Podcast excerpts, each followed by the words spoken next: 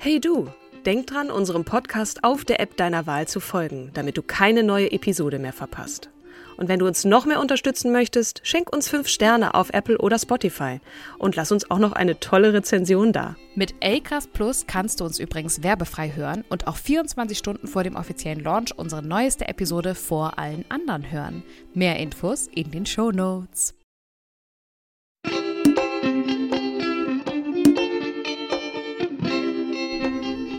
Hallo ihr Lieben, ihr wundert euch sicher, warum wir in dieser Woche an einem Dienstag veröffentlichen und nicht wie gewohnt an einem Donnerstag.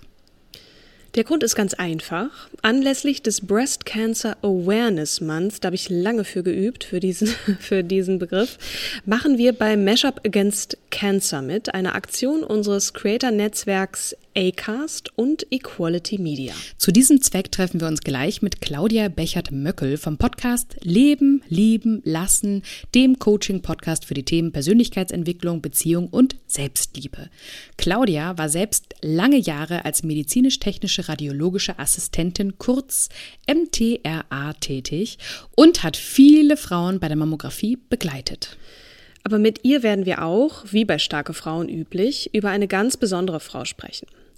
Noch eine Triggerwarnung vorweg vielleicht. Sollte das Thema Brustkrebs schlechte Gefühle bei euch auslösen, raten wir dazu, die Folge eher nicht oder nicht allein anzuhören.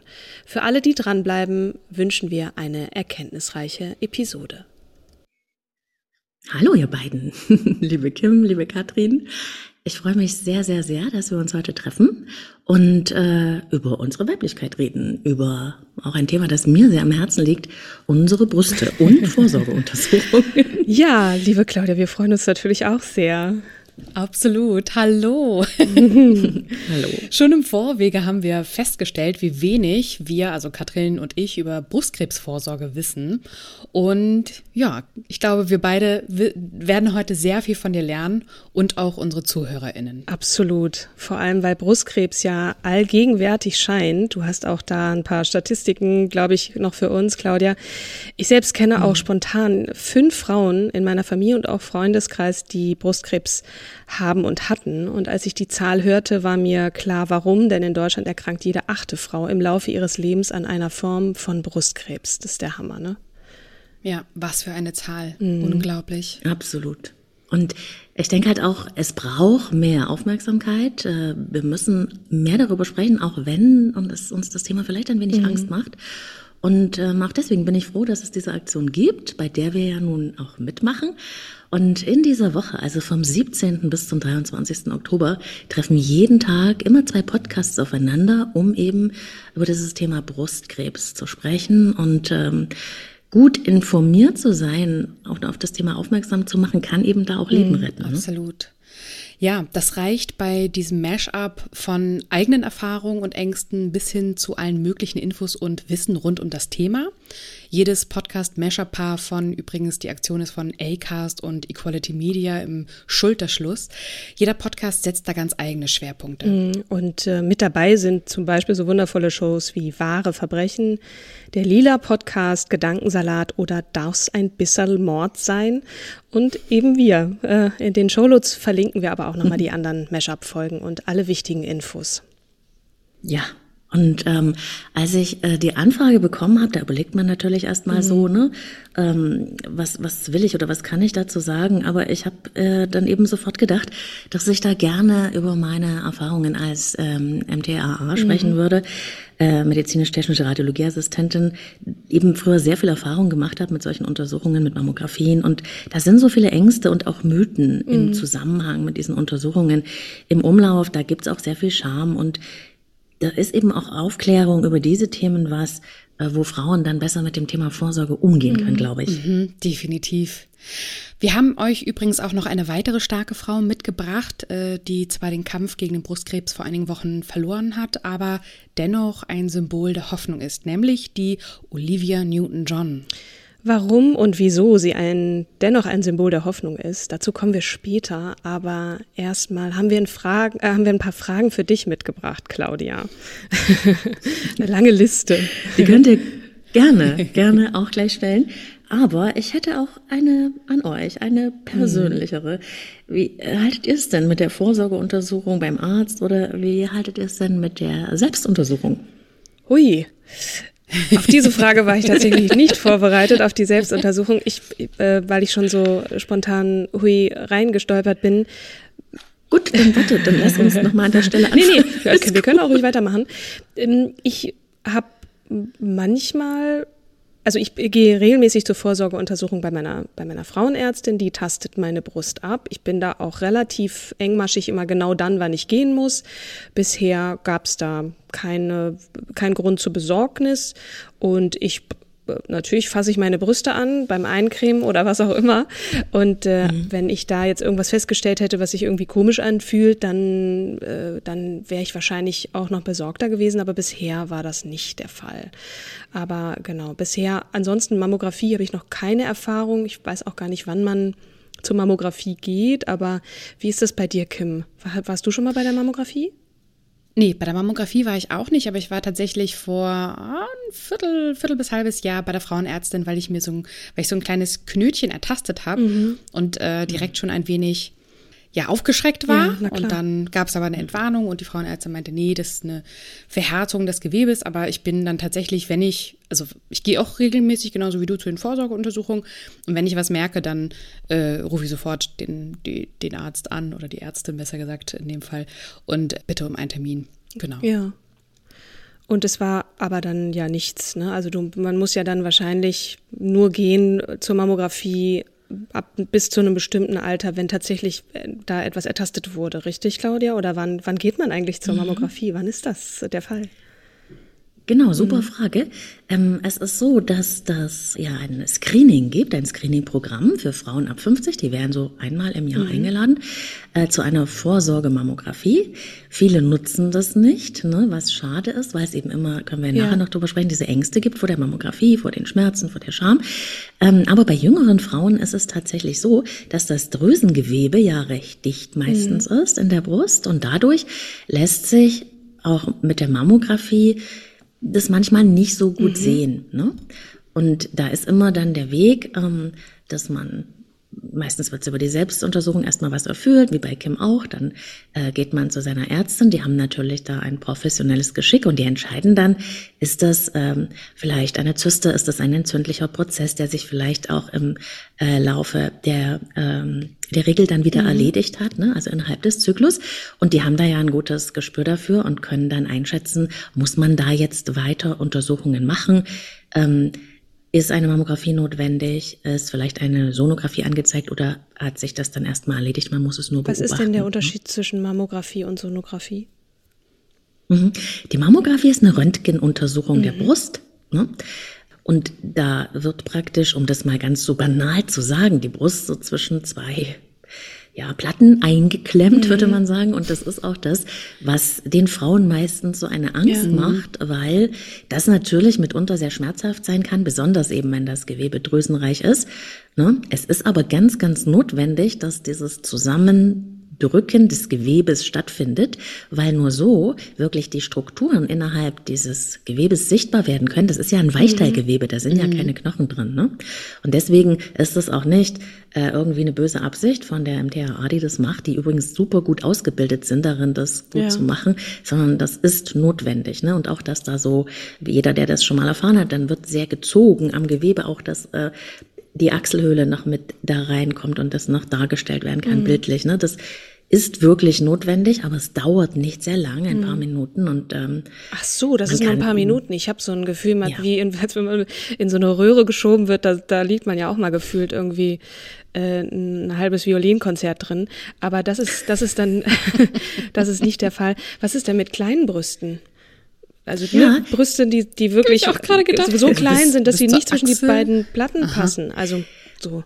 Eine super Frage, Mädels. Also ich sag euch mal, man kann sogar Mammografien bei Männern machen, weil, jetzt werdet ihr staunen, auch Männer haben mitunter ein Mama-CA, also ein äh, Brustkrebs. Ja, ach, das wirklich? Auch, ah, ja, okay. das gibt's auch bei Männern. Mhm. Das kommt natürlich sehr, sehr selten vor im Vergleich zum mhm. Brustkrebs bei Frauen, aber es kommt vor und auch das kann man machen. Mhm. Also es, wenn man sich das so vorstellt, man nimmt praktisch die Brust der Frau und äh, zieht sie so in das, vorsichtig natürlich, ne, in ja. das Gerät rein und dann wird das ähm, mittels so einer Mechanik, die man mit dem Fuß bedienen kann, zusammengedrückt und da kommt schon auch ein Teil, da werden Aufnahmen äh, von oben gemacht, ne? mhm. ne? Und auch von der Seite und da kommt auch ein Teil des naja, ich würde sagen Bauchgewebes, also so viel man darstellen kann, sollte dargestellt werden, weil es ja auch nicht nur um das Drüsengewebe der Brust geht, sondern auch um die Lymphknoten, ja. die sich dann so ähm, in der Achselhöhle zeigen. Und auch da, wenn da schon fortgeschrittene Prozesse sind oder Schwellungen, dann kann man das sehr gut sehen. Und die Radiologen, also die Ärzte, die das untersuchen dann, die die Diagnosen daraus stellen aus den Bildern, die brauchen eben wirklich, dass da so viel wie möglich vom Gewebe dargestellt wird. Mhm. Mhm. Und ist das kalt? Also ich stelle es mir auch so vor, man steht dann in so einem Ding und dann sind da so zwei Platten und ähm, was, was wird da gemacht, um auch den Frauen ein gutes Gefühl zu geben? Du hast gerade gesagt, ne? also es ist auch eine viel Scham und so, sich da zu entblößen. Gut, das ist ja da eine Frau da, das ist dann meistens nicht so schlimm, trotzdem auch, aber nicht ganz so schlimm, als wenn da, das ein Mann machen würde. Ähm, was wird da so gemacht, um das schön zu machen für die Frauen? Also um ganz ehrlich zu sein, da wird viel gemacht. Also erstmal sind wirklich diese MTHAs, die das machen, super gut ausgebildet und die sind ja selber Frauen in der Regel, also meist wirklich. Also ich habe es noch nie anders gesehen. Ne? Mhm. Gibt auch MTHAs, die Männer sind, aber ich weiß nicht, ob die Mammografien machen. Also okay. mhm. und die sind schon erstmal zugewandt und behutsam, weil die das ja selber kennen. Und dann sind auch die Räume ähm, meistens nicht so grell hell und auch nicht so riesig, dass man sich da so lost fühlen muss. Ne? Mhm. Ne? Und die Platten, das klingt jetzt irgendwie nach Metall, aber das ist aus Plastik und das ist nicht kalt, das hat okay. Zimmertemperatur. Ah, okay. ne? Und man erklärt ehrlich gesagt auch sehr viel, was man jetzt macht, weil wie in allen Situationen ist es so, wenn man weiß, was passiert, mhm. dann kann man sich ganz anders drauf einstellen und einfach, wenn schon jemand zugewandt oder freundlich zu einem ist, dann hat man da ein ganz anderes Befinden. Ne? Mhm. Ja, klar. Also man macht und, vier äh, Aufnahmen, weißt du, in der mh. Regel vier, manchmal sechs, aber in der Regel vier.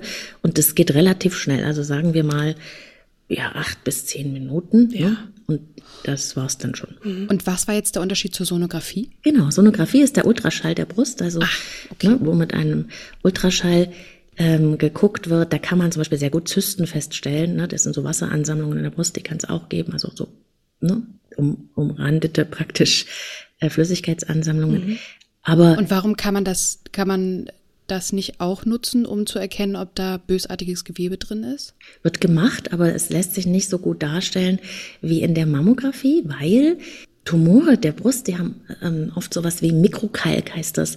Das ist also etwas, eine Kalkstruktur, die man im Gewebe sehen kann und das kann man nur im Röntgen sehen und nicht im Ultraschall.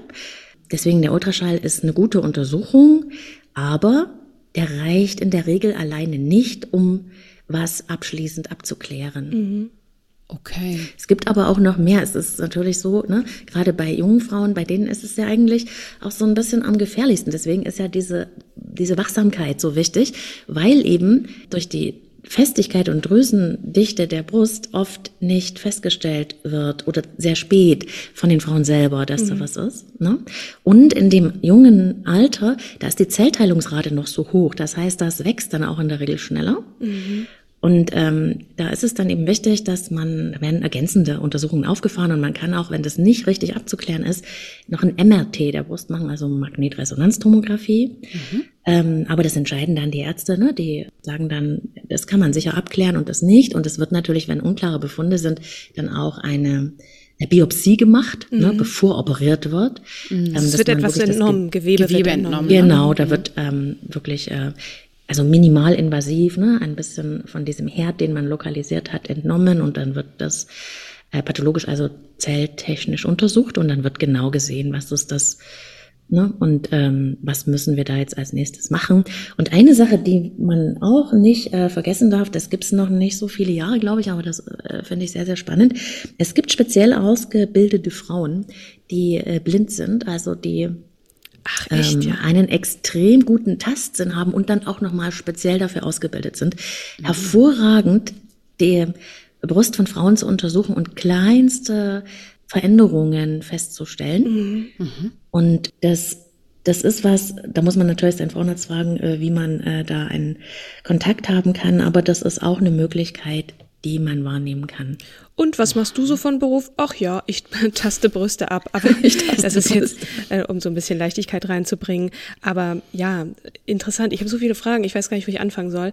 Ähm, aber im, genau, jetzt. Ich würde noch mal gerne die Ursache Während ich überlege, sagst du, genau, genau. Und die werden immer jünger, die Frauen, ne? Das hattest du auch gesagt, ne? Was, was sind die Ursachen und ähm, warum werden die Frauen immer jünger mit Brustkrebs? Genau, wenn man mal recherchiert, kann man feststellen, dass die Ursachen leider, obwohl an Brustkrebs, ne, weil das ja die häufigste Krebsart ist bei Frauen ähm, weltweit, dass die Forschung immer noch nicht so hundertprozentig weiß, warum genau. Mhm. Ähm, es gibt aber so Risiken, die man nachweisen kann und dazu gehört zum Beispiel Übergewicht, zu wenig Bewegung, zu viel Tabak, zu viel Alkohol ähm, und auch natürlich familiäre Vorbelastung, also ja, eine bestimmte Genetik. genetische Disposition. Mhm. Aber nicht alle Brustkrebsarten, da gibt's wirklich ganz unterschiedliche, sind mit dieser genetischen Disposition. Mhm. Ich weiß jetzt nicht, wie viel Prozent es sind, aber es sind eben nicht alle. Aber wenn es da schon, da wird ja auch immer danach gefragt, ne? Mhm. Beim Arzt gibt es da Häufungen in ihrer Familie, dann wird schon auch speziell darauf geguckt. Ne? Dann darf ja. man auch Und, früher gehen, ne? Da muss man, genau. genau, muss man nicht, muss man keinen Tastbefund haben, sondern da kann man dann schon mit 30 in die Mammographie kommen. Oder? Also das entscheidet dann der Arzt aber ja. Mhm. Und natürlich gibt es dann auch, wenn es eine, also gibt es auch die Möglichkeit, genetische Untersuchungen zu machen. Da gibt es ja ein spezielles Brustkrebsgen. Also das, ne, wenn das, ah. wenn das eine Beschädigung hat oder wenn das eine Auffälligkeit hat, dann ist das nicht zwingend, dass man das erleidet, mhm. aber es hat eben sozusagen schon mal den Genschalter an. Ne? Ja, also, ja klar. Ich würde hier einen kurzen Einschub machen und schon mal so ein bisschen anfangen, auch vielleicht parallel erzählen, diese Geschichte, die äh, um Olivia Newton-John, die uns ja mhm. bekannt ist, vor allem aus dem Musical Grease oder von ihren großen Hits Physical oder ähm, You're the One That I Want natürlich auch. Und äh, Xanadu. Sie ist ja als Sängerin und auch Songwriterin und Schauspielerin bekannt, war aber eben auch eine ganz, ganz große Brustkrebsaktivistin, die äh, sich nicht nur, die nicht nur Aufmerksamkeit auf das Thema gelenkt hat, sondern auch unglaublich viel Geld in die Forschung gesteckt hat und äh, Centers eröffnet hat, um Frauen auch ganzheitlich, sowohl psychisch als auch mit Yoga und all diesen Dingen, die irgendwie gut, gut sind für die Seele, begleiten zu können. Sie hat die Schulmedizin nicht abgelehnt, also sie hat auch durchaus äh, bei ihrem Krebs, sie war erst 44, als sie es bekam, hat sie nicht abgelehnt, aber sie hat versucht, auch mit den Schmerzen und all dem, was damit einhergeht, auch zu lindern mit zum Beispiel Cannabisöl. Aber ganz kurz nochmal, wer war sie eigentlich und wo kommt sie her? Ich habe immer gedacht, das ist eine Amerikanerin. Habe ich auch gedacht. sie ist am 26. September äh, 1948 in Cambridge geboren und in eine Akademikerfamilie hinein als jüngstes von drei Kindern. Äh, als sie fünf Jahre alt war, wanderten die Newton-Johns nach Australien aus. Das heißt, dass dort mhm. ist sie mhm. auch aufgewachsen. Sie hat im Übrigen auch ein Staatsbegräbnis in Australien bekommen. Sie hat dort auch die meiste Zeit gelebt.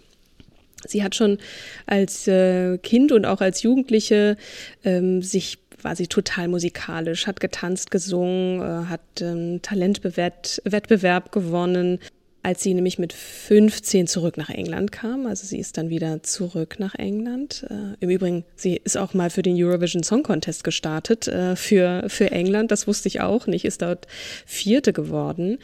Sie hat sehr jung ihre erste Platte aufgenommen. Äh, da war sie, weiß ich gar nicht, 66, 18 Jahre alt, genau. Mhm.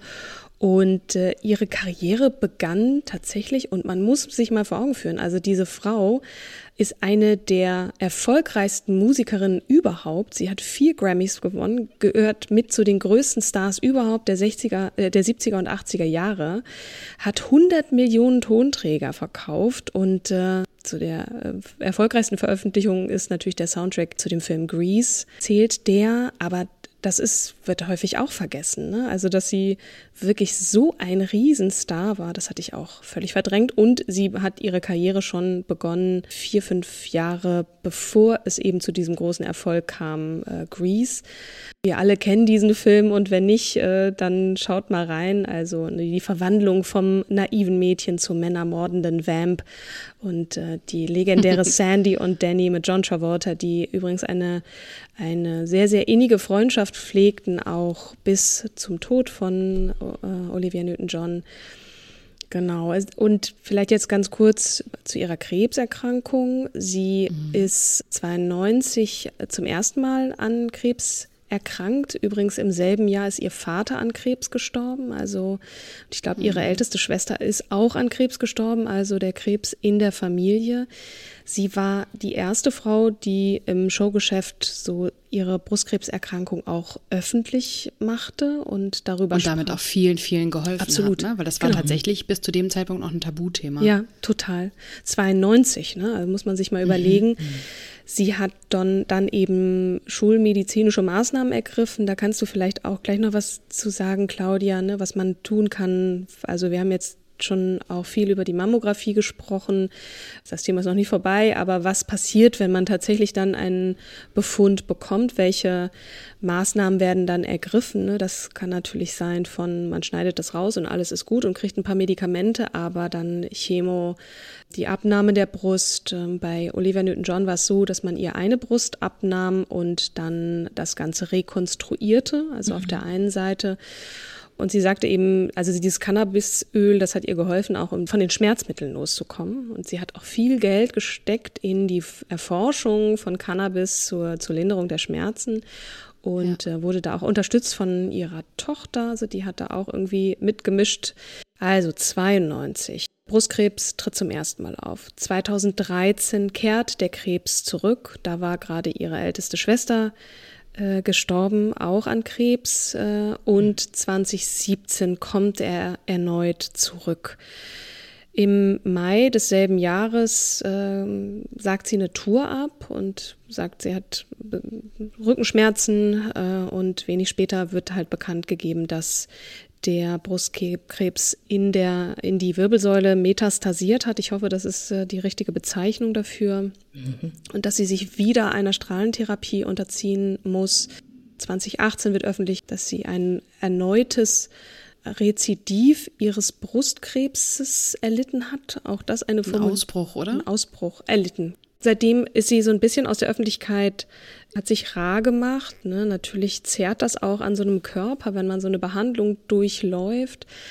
Und ähm, sie kämpft noch weiter und stirbt dann tatsächlich fünf Jahre nachdem dass der Krebs final zurückkommt, eben auch an den Folgen und hat es 30 Jahre, wirklich 30 Jahre mhm. immer wieder gegen diesen mhm. Krebs anzukämpfen ne? und ähm, wurde dann auch gefragt, was um Himmels Willen hat dich, äh, ähm, was hat dir Stärke und Kraft gegeben? Natürlich auch ihre Familie, aber in einem Interview, in einem ihrer letzten, sagt sie, one word, Positivity, I guess. Das ist ein lapidares mhm. Wort, ne? aber auch die die Hilfe, die Unterstützung für andere Menschen. Ne? Also sie hat ähm, so ein Center eröffnet, sie hat eine Stiftung eröffnet und hat sich auch immer dort in diesem Center, wo eben die Frauen ganzheitlich betreut wurden, gezeigt und wurde da wirklich auch als Engel beschrieben, als jemand mit einer besonderen Herzenswärme, der auch immer wieder Mut gemacht hat. Das kann man natürlich besonders gut dann, wenn man selber eben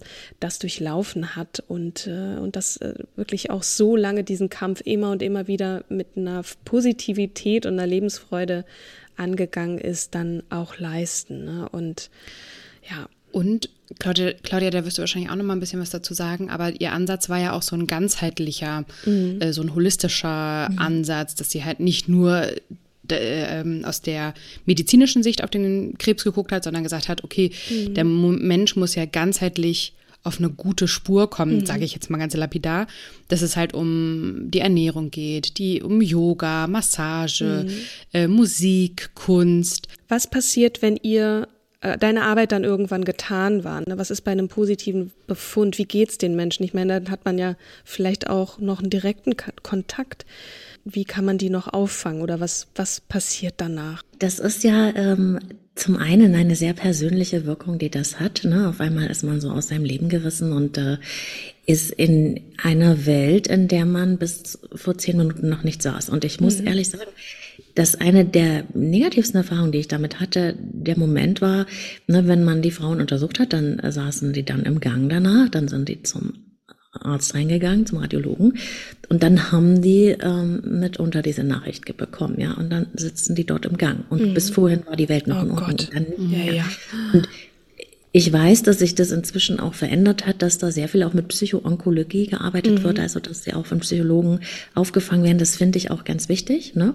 weil es ist ja so ein rapiater Einbruch, der macht richtig was mit einem. Ja. Und im medizinischen Sinne muss man sagen und da auch wirklich ein bisschen Mut machen, da hat sich in den letzten Jahrzehnten enorm viel getan. Man mhm. kann heute sagen, das ist eine Statistik von der Krebshilfe, dass die Überlebenschance auf zehn Jahre betrachtet 82 Prozent beträgt. Ne? Wow.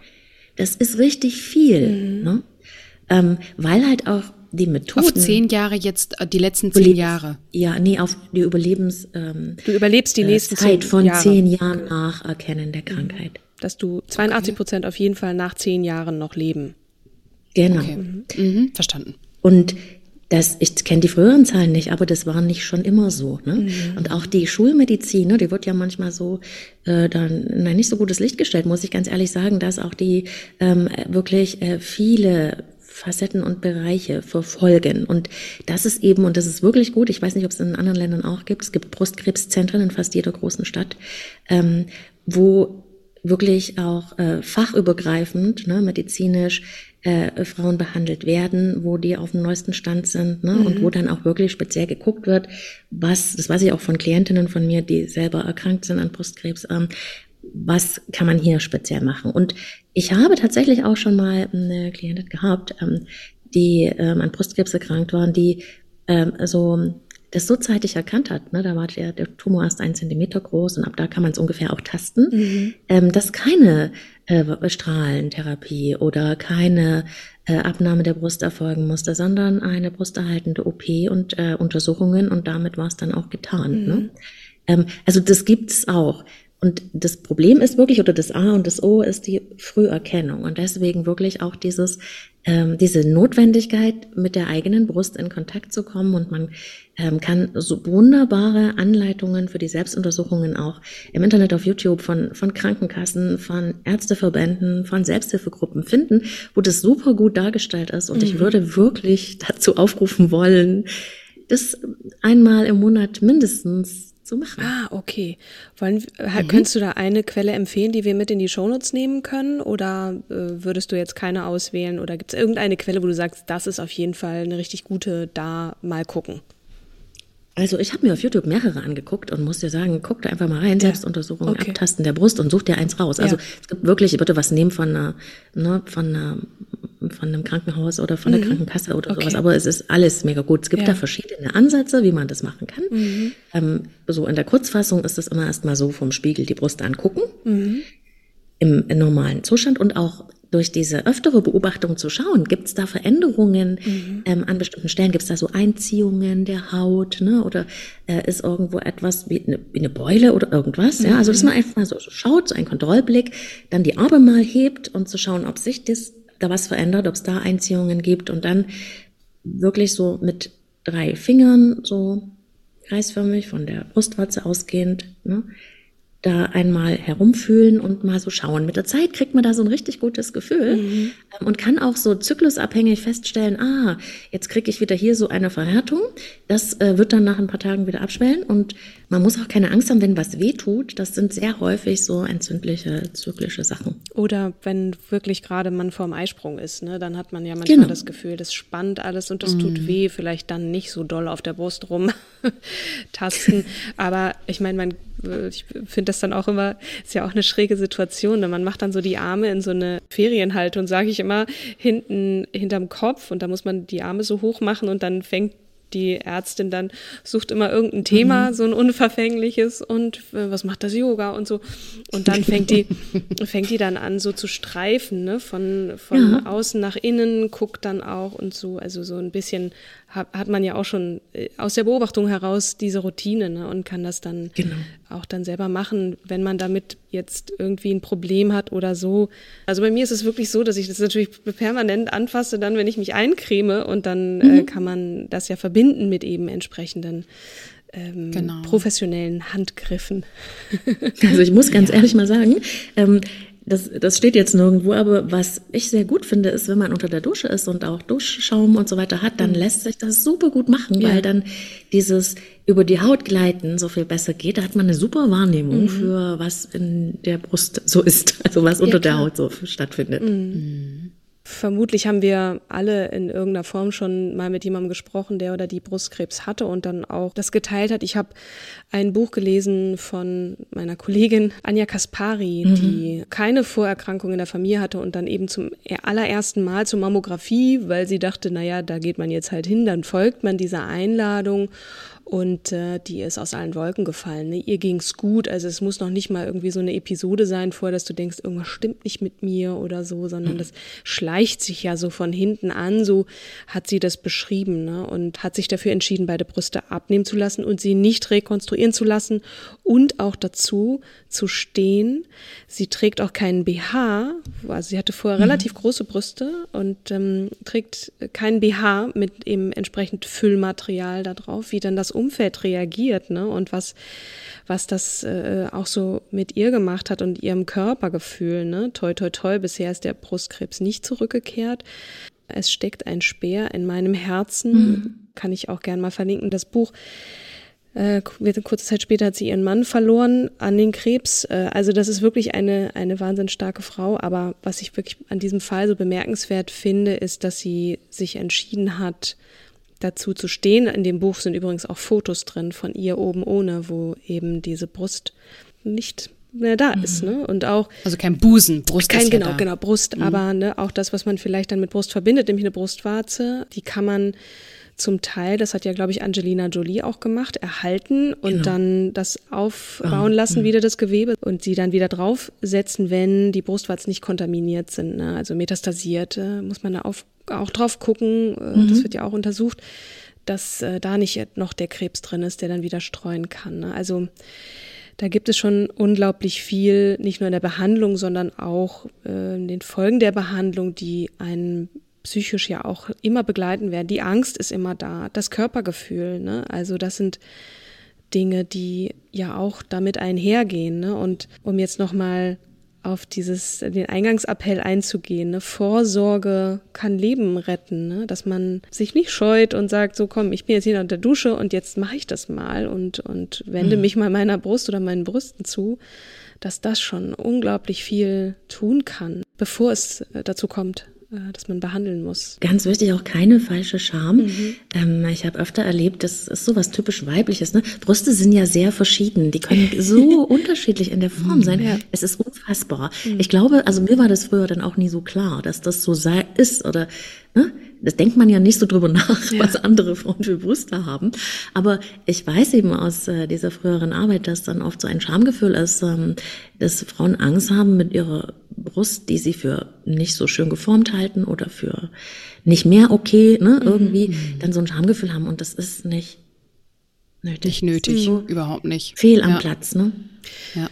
Und eine Sache, die hattest du auch im Vorgespräch noch gesagt, die ein, das, das, äh, die, die Scham ist das eine, aber das andere ist auch Angst vor Strahlung. Ne? Ja. Was kannst du dazu sagen oder wie kannst du da die Angst nehmen? Das betrifft ja vor allem die Mammographie, ne, die ja, ja eine genau. Röntgenuntersuchung mhm. ist. Und da ist mir früher oft begegnet, dass dann eben gesagt wurde, oh, äh, da, da existieren so Mythen, ne, mhm. dass die äh, Brust dann, da kriegt man dann davon Krebs. Um ehrlich zu sein, die Strahlenbelastung bei einer Mammographie ist so gering, weil das wird mit Weichteilstrahlung gemacht, mhm. da ist ja mhm. kein Knochen drin, ja. wo man jetzt mit harter Strahlung durchschießen muss. Und selbst dann ist die Strahlenbelastung so gering, dass wenn du mit einem Flugzeug fliegst, ne, mhm. über den Atlantik, hast du eine zehnmal oder hundertmal stärkere Strahlenbelastung als da. Also das ist in Abhängigkeit von dem Nutzen, den das dann bringt, denn das verordnet ja auch ein Arzt, ne? Ja. Äh, wirklich nicht zu vergleichen. Mhm. Das sind Mythen, ne, die da sagen, das ist so gefährlich. Also die Strahlung ist da, klar, aber ja, mhm. es ist ein schöner Vergleich, ne? Weil wir setzen uns so vielen Dingen aus, ne? Und machen Dinge genau. mit unserem Körper. Ähm, dann gibt's Raucher, die jahrzehntelang rauchen, aber irgendwie sich nicht impfen lassen wollen, weil das irgendwie gefährlich für den Körper ist. Also genau. ähm, ist jetzt vielleicht ein komischer Vergleich, aber im Prinzip ja, ja auch vergleichbar, ne? Also dass man sich wirklich gut informiert und auch ein gutes Gefühl zu seinem Körper hat. Und klar, nicht jede Brust ist gleich. Es gibt ne, das, das Alter, ähm, Stillen, ähm, all mhm. diese Dinge, die tun etwas mit unserem Körper, nicht nur mit den Brüsten und äh, sich da dann trotzdem zu trauen und sich dem eigenen Körper zuzuwenden, ähm, ja, das ist auch, finde ich, noch eine schöne Botschaft zum Schluss. Traut euch, äh, euch mit euren Brüsten zu beschäftigen.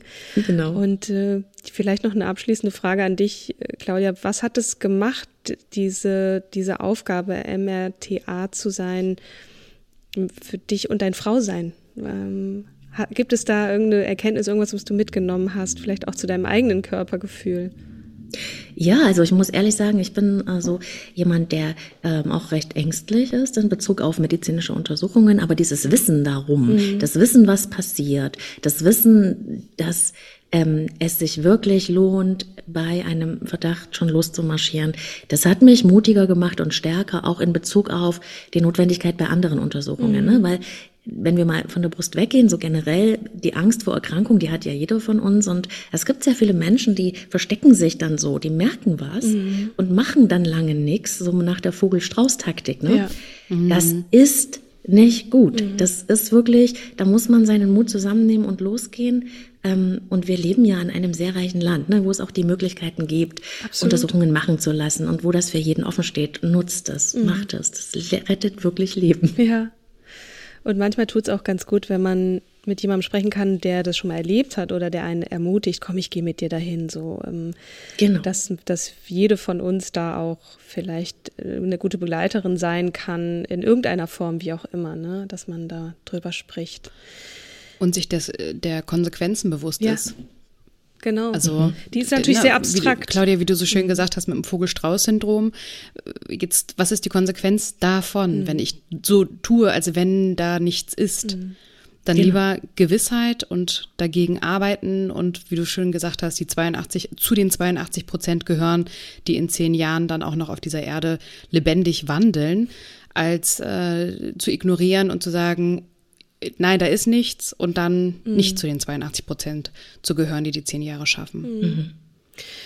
Zum Glück ist es ja so, dass die meisten von uns Frauen ja doch in irgendeiner Form regelmäßig mal zum Frauenarzt gehen und eben diese Routine schon haben und dann fragen können, ähm, selbst wenn sie jetzt nicht gleich sofort handeln wollen, äh, dass es dann doch die Möglichkeit gibt, eben diese Fragen zu stellen. Aber für diejenigen, die das nicht tun, ähm, auch an dieser Stelle nochmal Scheut euch nicht. mhm.